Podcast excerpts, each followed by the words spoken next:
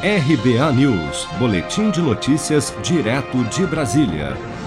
Por quatro votos a um, a quinta turma do Superior Tribunal de Justiça decidiu nesta terça-feira anular a quebra dos sigilos bancário e fiscal do senador Flávio Bolsonaro no caso das rachadinhas na Assembleia Legislativa do Rio de Janeiro.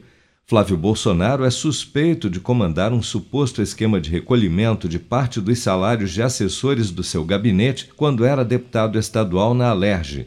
No recurso, os advogados do filho do presidente apontaram irregularidades tanto na quebra de sigilo como também na divulgação pelo COAF de movimentações supostamente atípicas do senador.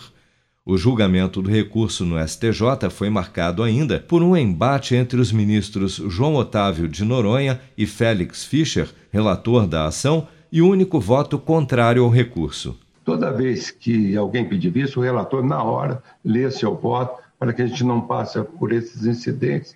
Ministro Noronha, Vossa Excelência me atropelou no outro caso, votando na minha frente. Eu era relator. E agora, para evitar qualquer confusão, eu vou trazer na próxima sessão, coisa que o senhor nunca fez. Senhor presidente, eu estou de criticar? Que história é essa? Eu não estou criticando, senhor presidente. Claro que está. Ou será que isso aí é o que, que é? O julgamento, no entanto, foi interrompido a pedido do relator ministro Félix Fischer para análise de outros dois recursos em sessão marcada para a próxima terça-feira, dia 2 de março. Seja para conquistar sonhos ou estar seguro em caso de imprevistos, conte com a poupança do Sicredi. A gente trabalha para cuidar de você, da sua família e proteger as suas conquistas. Se puder, comece a poupar hoje mesmo. Procure a agência Sicredi mais próxima e abra sua poupança. Sicredi, gente que coopera cresce. Com produção de Bárbara Couto, de Brasília, Flávio Carpes.